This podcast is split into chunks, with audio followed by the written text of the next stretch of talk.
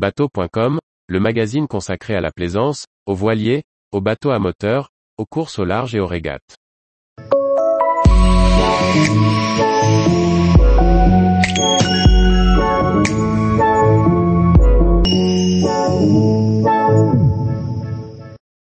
Quelle formalité prévoir lors de l'achat d'un bateau fluvial d'occasion? Par Olivier Chauvin.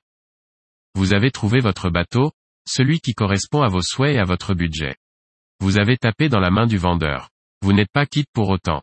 Il vous reste quelques formalités à régler avant de pouvoir profiter de votre achat. Si cela n'a pas été fait avant la vente, il est fortement recommandé de faire réaliser une expertise et une visite à sec.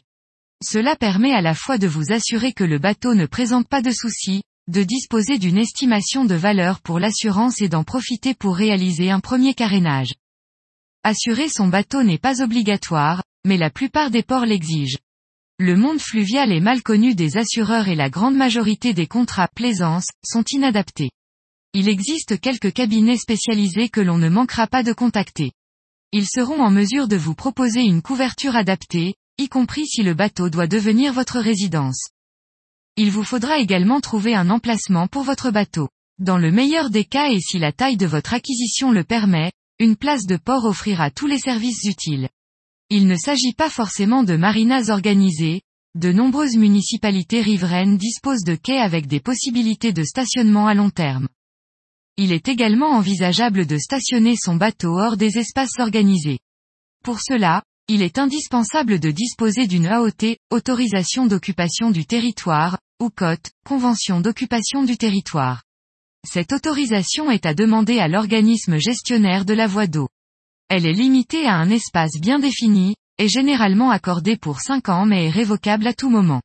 Il vous en coûtera une redevance annuelle calculée au mètre carré occupé. On notera qu'une AOT est incessible, quoique prétendent ceux qui proposent leur bateau, avec emplacement. Si vous avez acheté un bateau loin de votre lieu habituel de navigation, deux options s'offrent à vous le faire transporter ou le convoyer par voie fluviale. La première solution est la plus coûteuse, d'autant qu'elle implique deux grutages. Pour vous simplifier la vie, choisissez un trajet entre deux points équipés de moyens de manutention fixe. Cela vous évitera la désagréable expérience de devoir régler les frais d'attente d'une grue routière en cas de retard du camion. Lorsque l'on dispose de temps, le convoyage fluvial est une formule qui offre l'attrait de voir du pays, et de se mettre le bateau en main. Il peut se faire en plusieurs étapes, soit que l'on utilise le vélo pour rapprocher la voiture, ou que l'on profite des transports en commun. Pour les passages délicats comme le Rhône ou si vous manquez de temps, des mariniers ou plaisanciers retraités apprécient de naviguer à bon compte. Sur le réseau de VNF, Voie navigable de France, il vous faudra vous acquitter d'une vignette pour pouvoir naviguer. Elle n'est pas due lorsque le bateau reste stationné de longues périodes.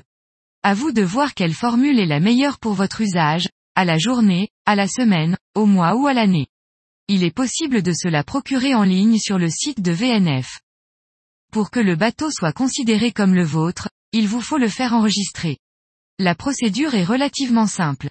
Vous devez remplir le formulaire CERFA 14682 01 et le transmettre au service d'enregistrement des titres de navigation en eaux intérieures dont vous dépendez.